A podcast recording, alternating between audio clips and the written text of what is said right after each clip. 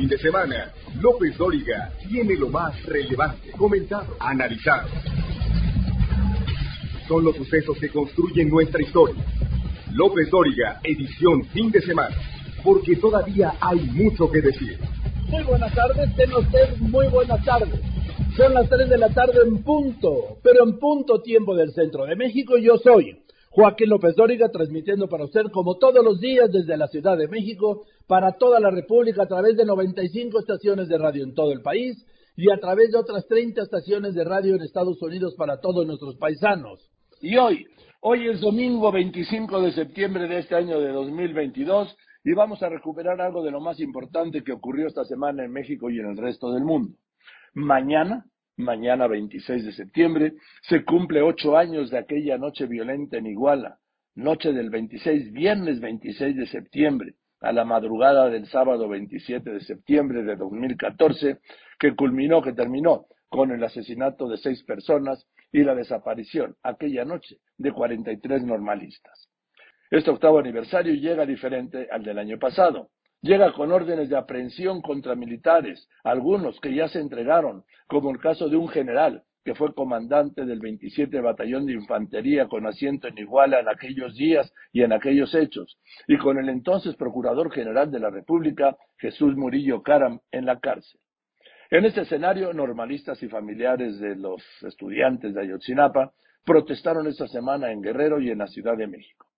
Las protestas más violentas fueron en la Embajada de Israel en México y en la Fiscalía General de la República, en donde hirieron a por lo menos 11 policías con petardos y piedras. Gracias, Joaquín. Una juez de distrito le concedió la suspensión provisional a Jesús Murillo Caram contra la vinculación a proceso por los delitos de tortura, desaparición forzada de personas y contra la administración de justicia, ilícitos que se encuentran relacionados con el caso Ayotzinapa. La medida cautelar es para el efecto de que el juez de control Marco Antonio Fuerte Tapia suspende el procedimiento en lo que corresponde al extitular de la entonces Procuraduría General de la República, una vez cerrada la etapa intermedia y hasta que sea notificado de la resolución del juicio de amparo.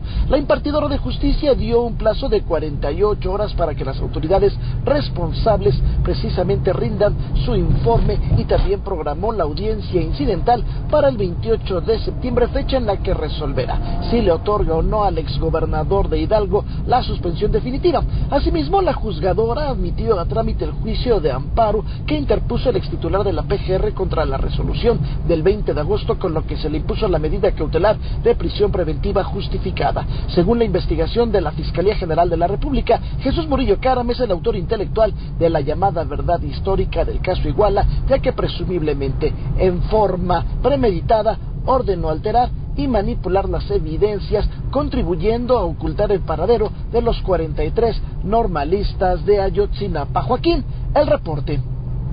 Un día antes habían vandalizado la fachada de la Embajada de Israel en México para exigir la extradición de Tomás Cerón, titular de la Agencia de Investigación Criminal en los hechos de Iguala.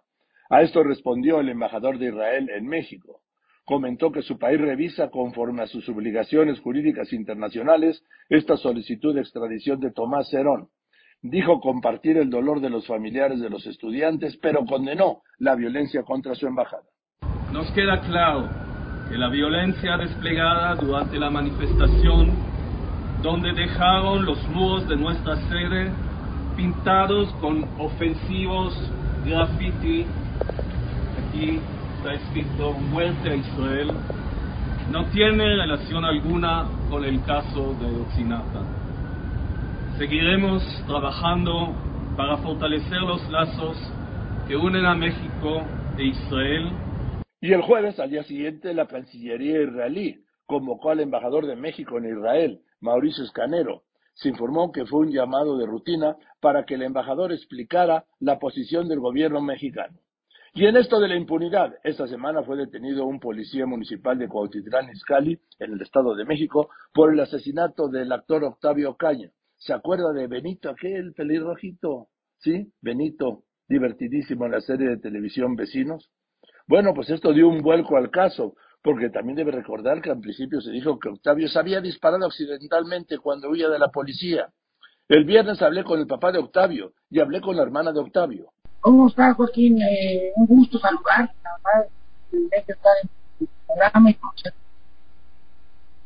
Ah, A ver, eh, esto finalmente les da la razón, ¿no, Juan Pablo? ¿Berta? No me da, no me da la razón. Simplemente yo cuando, cuando estaba la otra fiscalía, la fiscalía pasada, Joaquín, eh, ellos dieron un carpetazo. Cuando a mí me avisan, yo estaba en Campeche, estaba en Campeche, en Campeche, Campeche, iba yo para Mérida, tengo una empresa, iba yo como para allá cuando me avisan de que mi hijo había tenido un incidente, un accidente. Entonces luego, luego me muevo con mi hija Berta, que aquí la tiene saturado, y este, y, y me empiezo a oler mal, ¿no? Oye, amigo, pero a ver, el que me avisa, me avisa de, de que tenía un accidente. Entonces no, no se la creo bien y a la primera pues me voy, eh, agarro el primer vuelo de Mérida para acá, para México con mi esposa y realmente veo, veo cosas muy confusas, ya mi hija había ido por el cuerpo y le quito el cuerpo en ocho horas a la fiscalía. Y me lo llevo a Tabasco a enterrarlo. ¿Tú me entiendes? ¿Qué pudieron haber investigado en ocho horas? Desde ahí yo me di cuenta que mi hijo traía la gorra de frente cuando mi hijo la usaba de lado eso fue la primera cosa que me sacó de onda cuando vi los videos. Yo obviamente, sí, se ven armado, obviamente con permiso y todo, pero nunca en la vida mi hijo iba a sacar un arma para, para defenderse y menos de policía. Estos delincuentes que se hacen llamar policías, eh, se habían hecho este, fechorías eh, meses antes, días antes, lo habían detenido una vez para quitarle dinero, son, una, son unos delincuentes, no otra cosa, unos, unos animales, si se les puede llamar así. Entonces empecé a investigar y la fiscalía pasada, que son unos ineptos, cierran el carpetazo y me dicen de repente, ¿qué creen? El hijo se disparó. ¿Qué creen que no? Empiezo con lo mío, agarro un equipo de peritos, agarro un equipo. Me llevó 11 meses, Joaquín, 11 meses dar con la verdad. Dar con la verdad, días sin dormir, noches en vela, eh, dinero, que no me importa eso, y la gente que hablaba mal de mi hijo, y estos cabrones todavía seguían en su eh, eh, armados en sus funciones. Entonces la fiscalía pasaron un inepta. Mis respetos al nuevo fiscal. Es decir, me quito el sombrero ante él. Nos dio la oportunidad, eh, José Luis Cervantes, de, reabrir el caso y de hacerle mis peritajes. Y en ese momento el señor acciona, acciono yo, con peritos y todo. Y vamos, aquí está la verdad. La verdad es que matan a mi hijo. La verdad es que el señor está trabajando ese sí es un fiscal, no el pasado que era un inepto, un ignorante. ¿Entiendes? Este sí es un, es un fiscal de verdad. Así te lo puedo decir. Ese, este hombre sí está preparado para, estas cosas. Le habló mi caso y empezamos a hacer y a trabajar juntos. ¿Qué pasa? ¿Qué resultados? Que hay un detenido y un prófugo. Me matan a mi hijo. Me habían dicho que mi hijo se había disparado. No, no es cierto. Te vas a ver la verdad. Este tal y no va a salir. Te lo digo, no sale. Pero ya estamos por encontrarlo en estos días, primeramente Dios, también va a caer. Y también el que le agarró la uñita a mi hijo, también va a caer. ¿Por qué? Porque limpiaron todo el, no, no acordonaron la zona, que el perico de ellos nada más ocho horas tuvo para, para investigar a mi hijo. Mi hijo nunca traía pólvora en la mano. El que traía el policía, el que está imputado ahorita, es que traía la, pólvora y este, el que mata mí. Él lo baja, mata y lo vuelve a subir. A la, y, le, y le acomoda la mano. Esto es la verdad, tengo videos y todo todo para... Yo no soy un padre que se va a quedar así como, como idiota, no, dar al ser que más amaba. Voy a dar mi vida por, ver la verdad, Joaquín. Eso ahí te lo puedo decir. Sí, no me queda duda. Y Berta, usted también ha jugado un papel activísimo en esto. Totalmente. Así es, Joaquín. Eh, buenas tardes, muchas gracias por el espacio, un gusto poder estar contigo. Y eh, sí, efectivamente, desde el primer momento en el que todo pasó, eh, yo pues yo fui a reconocer el cuerpo porque mis papás no se encontraban en, la Ciudad de México. Eh, desde ese momento, eh, Joaquín, yo pude detectar que todo era eh, pues bastante turbio, ni siquiera sabíamos bien cómo habíamos pasado las cosas y a nosotros, nosotros como familia nos terminamos enterando nunca por las autoridades, fue por las redes sociales, y fue por las personas cercanas a mi hermano, nunca por las autoridades. Eh, Berta, eh, ¿qué sigue ahora, Berta? Pues eh, lo que sigue es continuar confiando en las autoridades del Estado de México como lo hemos hecho hasta ahora. Estamos muy agradecidos con el licenciado José Luis Cervantes, fiscal general del Estado de México, en quien continuamos junto con su actual equipo eh, fiscal, el fiscal anticorrupción, el fiscal de homicidios. Montiel, fiscal Montiel también. Es correcto, son personas en las que tenemos toda nuestra confianza, confianza puesta. Eh, ¿Para qué? Para que se pueda cerrar este caso con la justicia que se merece y que estas dos personas, incluyendo el que hoy se encuentra prófugo de la justicia, eh, paguen, paguen eh, una condena y por supuesto no salgan de la cárcel, cumplan, cumplan con, con esta justicia que tienen que hacer, porque gracias a Dios hoy estamos demostrando que a mi hermano sí lo mataron y que fue un homicidio lo que ellos hicieron. Ellos son homicidas. Bien, pues eh, yo les aprecio mucho que me hayan contestado. Eh, don Pablo Augusto Pérez Alvarado, Berta sí, no imagino el dolor de perder un hijo, de perder un hermano en estas condiciones y luego el sufrimiento de estos once meses, ¿sí? Porque al asesinato vino la calumnia, la difamación. Exacto, sí, exacto. Pero bueno, Joaquín, yo creo que vamos a ver, ¿te quiere saludar mi esposa también que está aquí? Hola, buenas, buenas tardes. ¿Cómo está, señora? buenas tardes. Señor. ¿Cómo está? Pues aquí, pues, dándole seguimiento a esto, y pues dándole mi pésame, aunque sea muy tarde, porque les decía, justamente les estaba yo mencionando a su esposo y a su hija Berta, que el dolor de perder un hijo, y en estas condiciones, un hermano, se lo digo a usted también, un hijo, es, que ser el mayor, dolor del mundo. No puede haber mayor dolor en la vida que ese. Y además, lo que siguió con esta gentuza de difamar, de inventar, de calumniar, ¿qué ganaban con eso? Así es, Señor. Se burlaron de nosotros de un dolor tan fuerte como es perder a un hijo. Es lo peor que nos pudo haber pasado, pero pues vamos a llegar al final de estos juntos todos en familia porque él no se merecía esta muerte tan injusta. Así es. Pues, eh, pues seguiremos en contacto si les parece, señora. Un gusto poderlo saludar, señor. Claro que, claro que sí, señor. Cuenta con nosotros cualquier novedad. Eh, luego, luego le hablamos a, a la señora Colín y nos ponemos de acuerdo, señor Joaquín. Un gustazo haberlo conocido. Espero que en esas circunstancias no hubiera sido lo mejor, pero me gusta haberlo conocido. Lo soy un admirador de usted.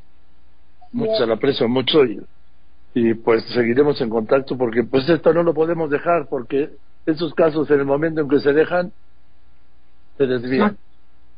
Así es, señor. Joaquín, muchas gracias. Mucho, Joaquín. Un abrazo. bien, buenas tardes, sí. Don Pablo Augusto Pérez Alvarado, su esposa, es su hija Berta Cristel Pérez Ocaña, los padres y la hermana de Octavio Caña, ¿sí? Del actor, del inolvidable Benito. Voy a un corte y regreso con más. La iniciativa de las Fuerzas Armadas. La oposición insiste en que no va a pasar. El presidente propone, propone una consulta popular. Lo que pasa es que, de acuerdo a la Constitución, en materia de seguridad, no se pueden hacer consultas. Pero no me vengan a mí con ese cuento de que la ley es la ley. Continuamos. López Dóriga Digital. Información en tiempo real. LópezDóriga.com.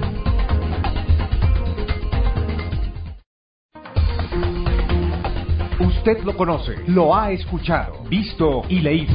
López Dóriga, un periodista con cobertura total. Le contaba que el bloque oficialista en el Senado, encabezado por Morena, no logró reunir los votos para lograr la mayoría calificada y aprobar la iniciativa priista. Bueno, ahora ya se sabe que era del presidente, pero la presentó una priista para extender hasta 2028 la presencia de las Fuerzas Armadas en las calles en tareas de seguridad pública. Ante esto y para no exponerse a perder la votación, Morena presentó un oficio para devolver a comisiones el dictamen lo que finalmente aprobó el Pleno con votos incluso de la oposición, que desde un principio había dicho que lo regresaran. El viernes, el presidente López Obrador anunció que, independientemente de que se presente una nueva propuesta, plantea organizar una consulta ciudadana para decidir si Fuerzas Armadas siguen en tareas de seguridad, pero dijo que no la organice el INE, que la organice la Secretaría de Gobernación. Así se lo preguntó mi compañera Sara Pablo. Entonces, que no se someta a votación en los próximos 10 días, que es el plazo que tendría Pues yo no puedo este, Pero su propuesta es que antes de que Pero a mí sí me gustaría que se difunda en todo el país y que no decidan popularmente, lo que no decidamos popularmente, que sea el pueblo, todos. Y que todas las dudas que haya se aclaren y se argumente a favor, se argumente en contra. Y luego ver cómo recogemos los sentimientos de la gente. No considero que se deba hacer con el INE, porque nos van a pedir no una consulta formal como está en la Constitución. Sí, no. Porque ahí lo impide. Hay que buscar legalmente si existe un mecanismo. Parece que sí se puede a través de la Subsecretaría de Gobernación, legal, aun cuando no sea vinculante. No una consulta formal como está la ley. Formal, pero no encuesta, porque este, pues se pueden hacer las dos cosas, encuesta, pero al mismo tiempo que se le pregunta a la gente, y no nos va a costar también para que, porque vamos a participar todos, y que participe la gente y que nos ayude la gente y que se pueda votar en casillas y también de manera electrónica y que eh, también se puedan aplicar dos, tres encuestas.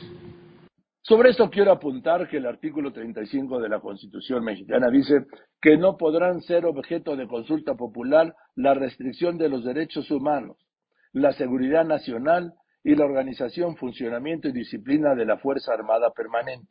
Pero ya sabe, no me vengan con el cuento de que la ley es la ley. Un día antes, el jueves, hablé aquí con dos protagonistas de la discusión en el Senado cuando se determinó regresar a comisiones el dictamen.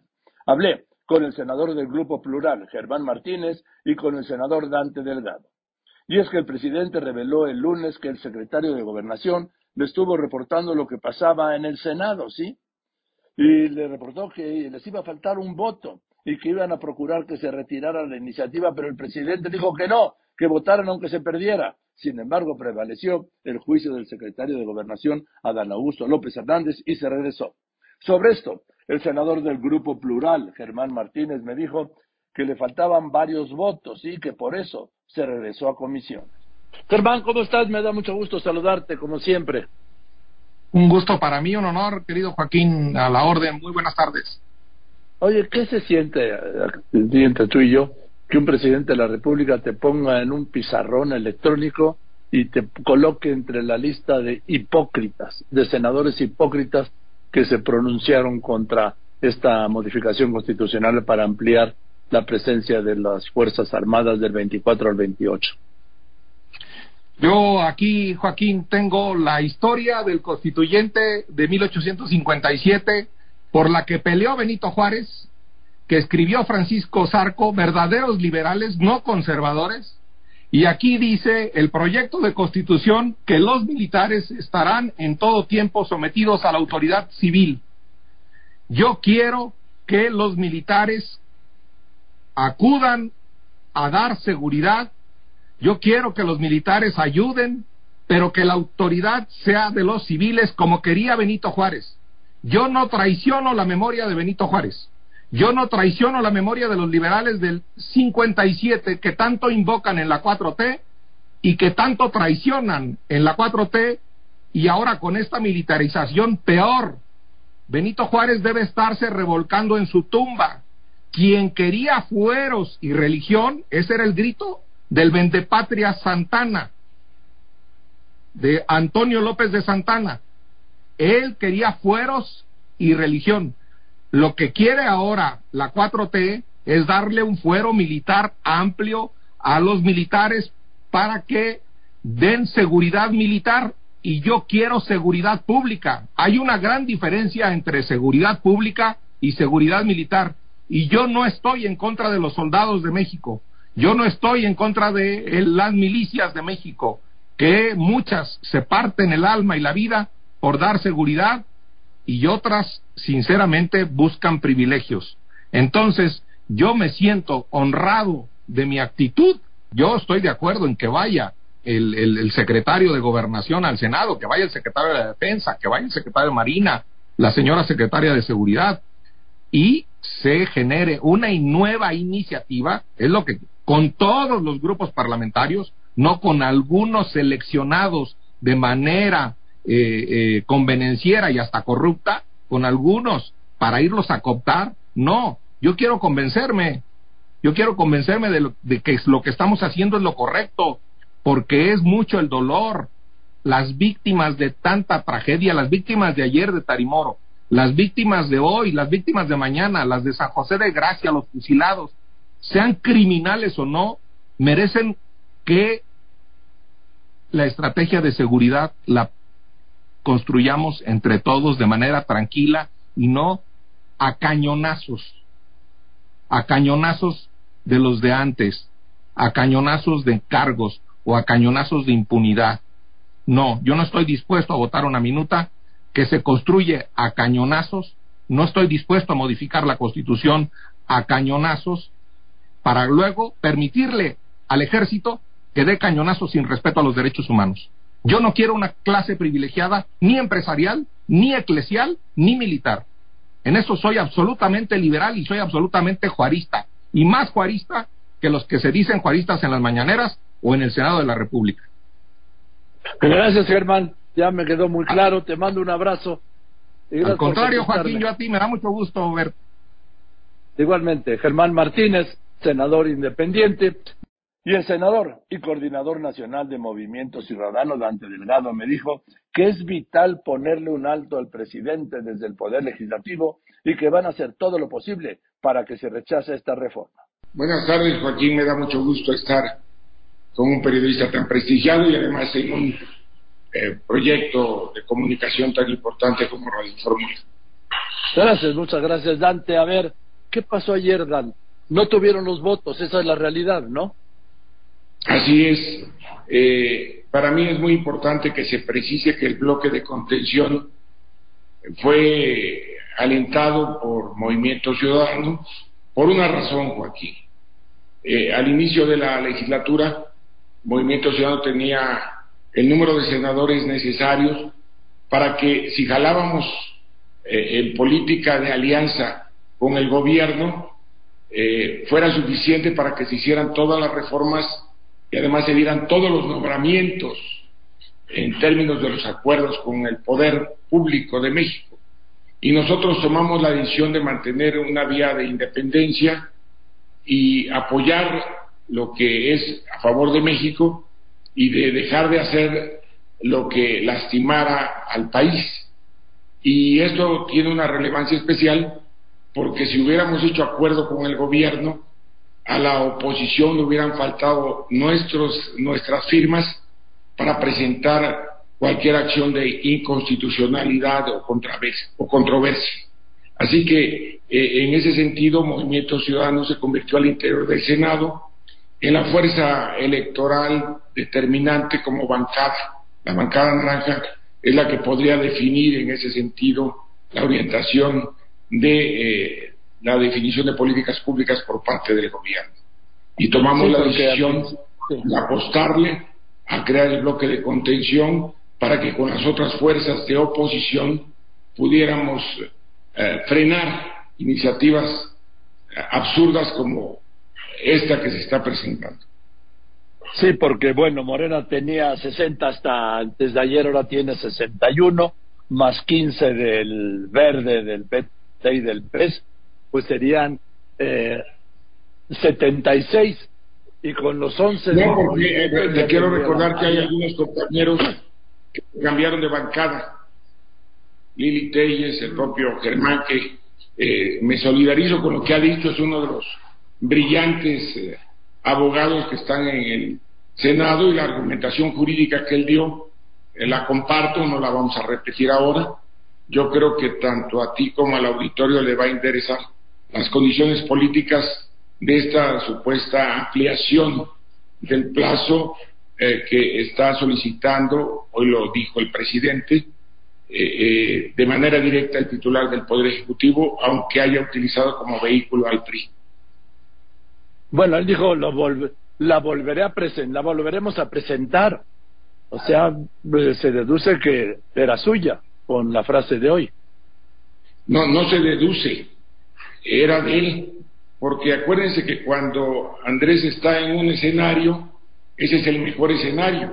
Antes decía que los militares en los cuarteles y ahora que dio vuelta, pero lo hizo en 360 grados, eh, quiere que todos los que antes estábamos de acuerdo en que fortaleciéramos a las policías estatales y municipales, a los policías de proximidad, a los eh, policías que tienen acciones de prevención y además de investigación, eh, fueran fortalecidos.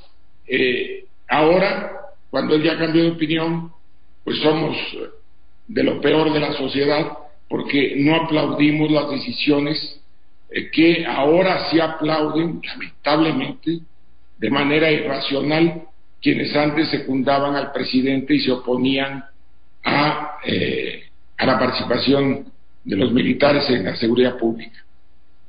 Eh, lo que te decía hace un momento es que, de acuerdo a datos del Senado, hasta antes del salto de este senador Faz, que amaneció como senador del PAN y se fue a dormir como senador de Morena, Morena, Morena como fracción tenía 60, ahora tiene 61, más los seis del Verde, más los cinco del PT, más los cuatro del PES, le daba 75, ahora 76, y con los 11 de movimiento haría la mayoría calificada, Dante. Bueno, claro, pero, pero ellos saben que nuestra posición es contraria a lo que hoy está argumentando el presidente, entre otras razones, porque él quiere atender el artículo transitorio quinto que da oportunidad al gobierno a utilizar a la Fuerza Armada Permanente por cinco años, plazo que se vence en marzo del 24 y ahora desea una prórroga. Pero la verdad, lo que subyace en el problema y confrontación que existe es que el presidente de la República ha hecho reformas para pasar a la Policía Federal, que ahora le llama el Guardia Nacional, a el control total del ejército, contraviniendo, como lo acaba de explicar Germán, el texto constitucional por una parte y por otra poniendo dentro de la Serena un ejercicio de policía que le corresponde exclusivamente a los civiles. Ahora, eh, ¿va a pasar no va a pasar en 10 días? Porque son 10 días que se está dando, se está dando el gobierno a través de Morena en el Senado, pues para ver a quién, vamos a decir, convence. Lo que sucede es que el eslabón más débil es, eh, eh, es el PRI, como ya se acreditó por él mismo al aplaudir la decisión que en la Cámara de Diputados pasó por solo dos votos. Pero ahí creo que es muy importante eh, que el auditorio advierta que no nada más fue la posición de Alito, fue la posición de otros actores de la vida política del PRI que permitieron que pasara una reforma regresiva eh, que complementa eh, las reformas a la legislación que militarizan a la Guardia Nacional y que además eh, eh, impiden que el gobierno cumpla con el artículo transitorio séptimo, que es el que obliga al gobierno de la República a apoyar a las policías municipales y estatales que tienen 240 mil miembros. Es decir, el presidente de la República está creando una corporación que tiene en este momento 110 mil eh, integrantes y está despreciando a 240 mil policías, entre los cuales se encuentra gente con experiencia. Por eso Movimiento Ciudadano plantea que haya una verdadera depuración de esas policías, capacitación, adiestramiento y eh, equipamiento para que puedan servirle a la sociedad. Él no puede descalificar, como lo hace, a los policías eh, de manera genérica. Los malos elementos, separarlos, a los buenos, capacitarlos y fortalecerlos en sus prestaciones y en el servicio a la comunidad, porque las policías municipales y estatales atienden el 95% de los delitos que se cometen en este país. Deberían de preverlos. Por eso nosotros planteamos policías de proximidad, policías preventivos y también policía de investigación, situación que eh, el presidente de la República ha cancelado, porque ha cancelado todos los programas institucionales de respaldo a estos órganos al servicio de la comunidad, solamente porque él está empeñado en que sean sus proyectos personales los que salgan adelante. Y esto, desde mi punto de vista, no es correcto. Gracias, Dante. Gracias por contestarme esta tarde. Es Dante Delgado, senador y coordinador de Movimiento Ciudadano, creador, fundador además, ¿sí? de Movimiento Ciudadano. Gracias por contestarme, Dante. Buenas tardes. Eh, Movimiento Ciudadano seguirá firme.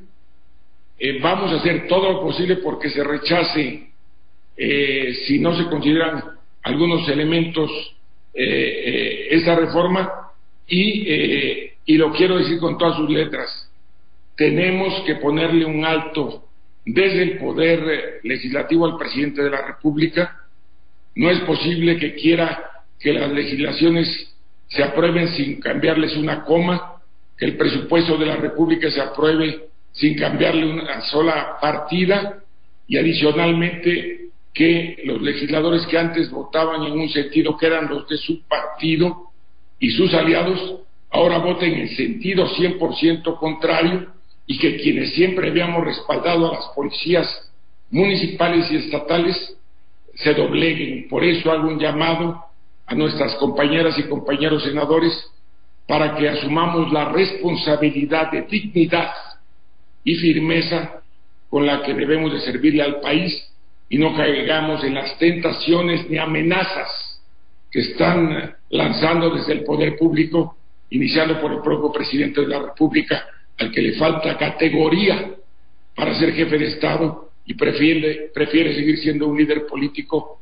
camorrero, como lo demuestra todos los días en sus mañaneras. Bien, gracias Dante, gracias por agregado. Voy a un corte y regreso con más. Los funerales de la reina Isabel II, la crónica, el detalle. No podemos elegir lo que sucede, pero sí quién nos lo cuente. Joaquín López Dóriga, un asunto de confianza.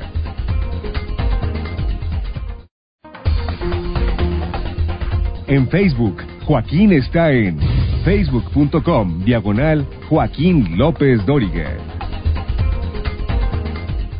Mañana se cumplirá una semana de los funerales de Estado de la reina Isabel II en Londres. La BBC anunció que 5.100 millones de personas vieron o siguieron la ceremonia en el mundo, es decir, el 63% de la población mundial. Se trata del evento individual mayor que ha visto más gente o que se ha transmitido en la historia. Y como le digo, ahí estuve transmitiéndole a usted los funerales que fueron imponentes. Fíjate que también está enterrada aquí la princesa Alicia, la madre de Felipe, la hermana de Mombatán, Mombaten, como dices tú en inglés, sí, que hubo ahí una historia terrible, la de la madre de Felipe, una historia de abusos, de hospitales, de manicomios. A ella la rescata la reina Isabel por encima de su marido, el príncipe Felipe, tras justamente tras el golpe en Grecia. Tras el golpe en Grecia la rescata, la lleva a vivir a Buckingham, aquí muere y aquí la entierran. Aquí la entierran. Ella era, pues, ella era la tía la tía, la madre, la, la hermana de Mombatán y la madre de Felipe. Hay un momento de escándalo en la boda, pues porque esta mujer usaba hábitos de monja. Era bien una princesa monja muy peculiar. Y esta es la crónica, Laura Pérez Cisneros. Isabel II llevó años planeando y cuidando cada detalle de su propio funeral. La música, los recorridos, las texturas en las ceremonias. El adiós de este mundo terrenal llevó el sello de la propia Isabel II. Al término del funeral de Estado, la carroza real salió de Londres rumbo a su último destino, Windsor, el lugar que en vida la soberana eligió para ser su última residencia y donde pasó la pandemia. Durante la procesión, la carroza fúnebre fue cubierta de flores que le aventaba la gente en señal del adiós. Sobre el féretro, su hijo Carlos III mandó colocar flores traídas de los jardines del Palacio de Buckingham, Clarence House y Highgrove House, flores en color rosa, vino y amarillo y llenas de simbolismo, mirto que representa el matrimonio feliz y que la reina llevó en su boda, roble inglés, que significa la fuerza del amor, y el romero para recordar. En el ramo sobresalía una nota del rey escrita por él donde se leía Mamá amorosa y devota. Al recorrer la procesión, el llamado Long Walk, música de gaiteros y trompeteros irlandeses acompañaron a la reina. Sonaba la campana de Sebastopol, la única, ya que solo suena en funerales de miembros de la realeza. El último adiós en Windsor tuvo entre los invitados a ex primeros ministros, algunos miembros de la realeza y quienes trabajaron para Isabel II, personas que cuidaron y la acompañaron durante su reinado. Sus hijos, el rey Carlos III, la princesa Ana, Andrés, duque de York, el príncipe Eduardo y sus nietos William y Harry recibieron a la reina a las afueras de la capilla.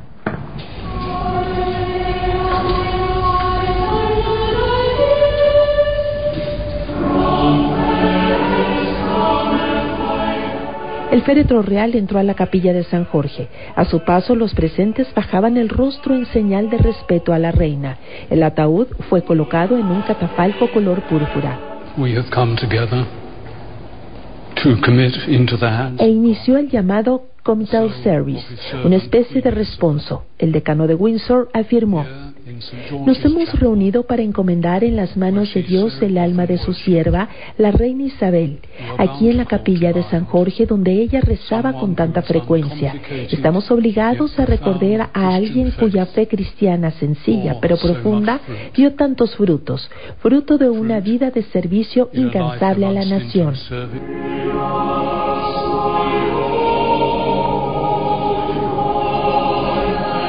Eran los últimos momentos de ver al ataúd de la reina. A raíz de su muerte, no solo Reino Unido, sino el mundo han sido testigos del funeral del siglo, algo que no se verá en las dimensiones como lo es despedir a una reina en Windsor.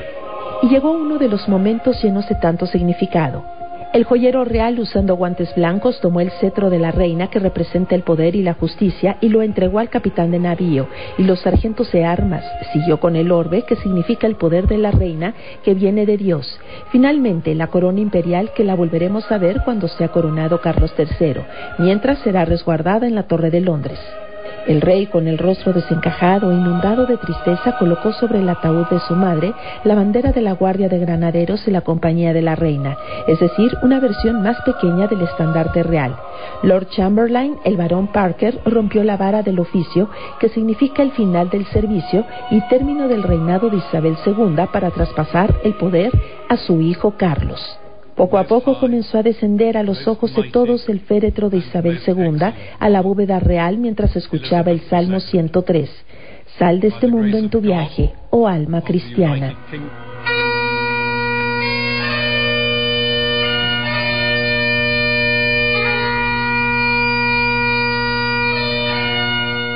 A lo largo de varios años de su reinado, Isabel II abrió los ojos al despertar y escuchar el sonido de las gaitas. Ahora al final de su camino, 19 de septiembre del 2022, su gaitero soberano apareció por un costado tocando un lamento. Duerme, querida, duerme. Poco a poco la música se iba perdiendo por el pasillo de la capilla. Ahí, en la bóveda real, yace una reina. A un lado su roca, el amor de su vida, Felipe. Al otro, su amado padre, el rey Jorge VI, su madre y su hermana Margarita es el inicio de un viaje eterno de una reina, ahora rodeada de ángeles. Realización Miguel Ángel Sánchez Telles. En Grupo Fórmula, yo soy Laura Pérez Cisneros. Voy a un corte y regreso con el doctor José Antonio Lozano Díez. Y es que nunca es tarde, nunca. López Dóriga Digital. Información en tiempo real. LópezDóriga.com.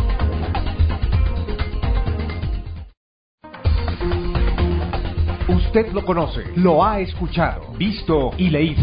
López Dóriga, un periodista con cobertura total. Cerramos esta revisión semanal con la reflexión del doctor José Antonio Lozano Díez, presidente de la Junta de Gobierno de la Universidad Panamericana y del IPADE. Lo importante, dice, lo importante de hacer una pausa en nuestras vidas para replantearnos muchas cosas, porque, dice el doctor Lozano Díez, nunca, nunca es tarde para empezar. Hola, querido Joaquín, qué gusto nuevamente volverte a saludar. Joaquín, pues hoy eh, vengo con una reflexión que me parece importante. Los últimos días, las últimas semanas, he venido escuchando de distintas personas en la universidad, en la vida, y creo que a todos nos ha pasado, que hay un desánimo pospandémico, un desánimo generalizado. El año pasado se escribió un artículo que fue muy influyente a nivel global. Lo escribió James Casio y en él decía que estamos pasando ahora por uno de los momentos de menor ánimo que se recuerden en el tiempo. Le llamó el momento Fanny, un momento de altísima fragilidad, ansiedad, no linealidad e incomprensibilidad. Y es que es verdad, después de la Segunda Guerra Mundial pasamos momentos muy difíciles en la humanidad, pero había un ánimo en la población y nos recuperamos. Fue la época de la generación de los baby boomers. Tiempo después nos hemos ido recuperando de otras condiciones, pero ahora parecería que ese fenómeno no se está dando. De hecho, si lo vemos en algunos de los estudios que se han hecho, una encuesta financiada por el Parlamento Europeo, son precisamente los jóvenes los que están menos animados con el futuro hay una especie como de bajada de los brazos de las personas, como si ya no hubiera nada que hacer. Existe inclusive la impresión de muchas personas de que ya la vida no hay más que hacer. Baste decir, por ejemplo, Joaquín, que en los últimos 10 años en México, dato del INEGI, se han incrementado casi 50% los suicidios ha subido muchísimo la tasa de suicidios. Y lo más impresionante es que la tasa de edad de, estos suicidios tiene que ver entre los 18 y los 29 años. Parecería que son los más afectados. Pero si eso es cierto, Joaquín, que son los más afectados, están afectados todos los estratos sociales, por edad, por circunstancia. Para ello, Joaquín, hay varias cosas y consejos que a mí me gustaría dejar hoy al auditorio. Lo primero, Joaquín, para entender que nunca es tarde para empezar. Hay que aprender a vivir el presente, entender la riqueza que tiene el presente. El pasado ya sucedió, ya está detrás. Las cosas buenas que nos sucedieron, esos recuerdos, ya hoy no existen. Las heridas que nos dejó el pasado hay que aprender a superarlas. Quien se queda con las heridas del pasado es quien tiene estados depresivos. Y Joaquín, el futuro no ha llegado. Muchas veces vivimos el futuro, particularmente en esta época, con mucha angustia. Esperamos que vengan momentos difíciles. Los jóvenes ven el mundo negro hacia adelante. Y la verdad de las cosas, Joaquín, es que de todas las cosas que un ser humano piensa, un ser humano tiene entre 18 y 20 mil pensamientos al día, muchos de ellos en el subconsciente, la mayoría, el 90% de las cosas malas que pensamos jamás ocurren pero las vivimos como si fueran reales y afectan nuestra salud. El presente, Joaquín, es riquísimo.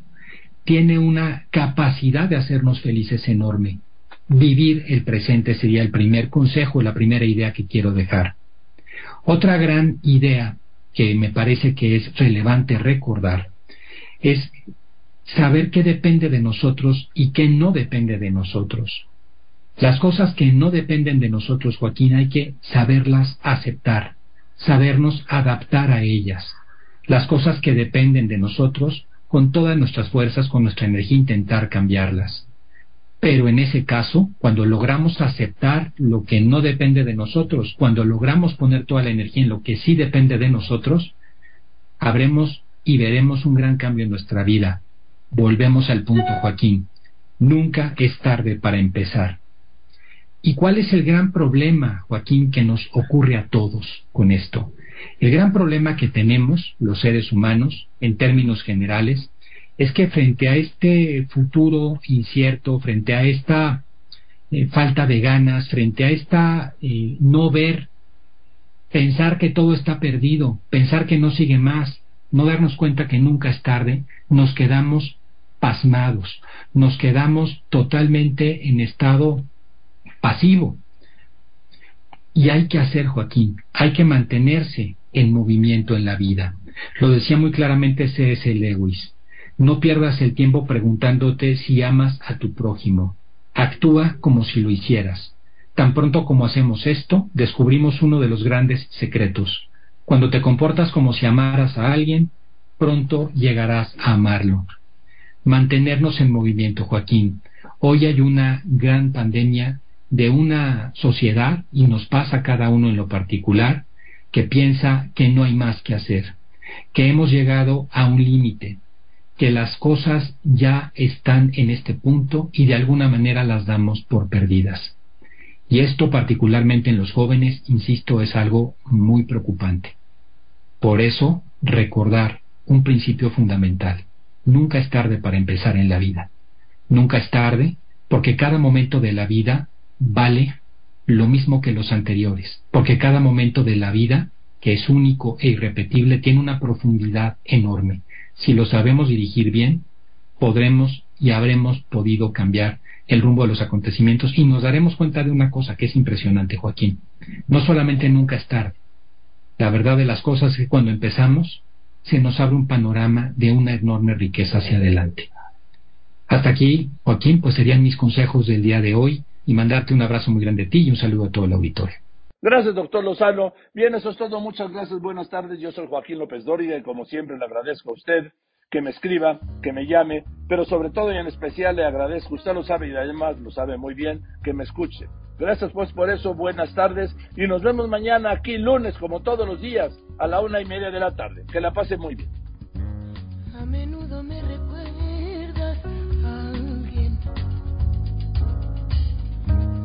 sonrisa la imagino sin miedo, invadida por la ausencia, me devora la impaciencia, me pregunto si algún día te veré.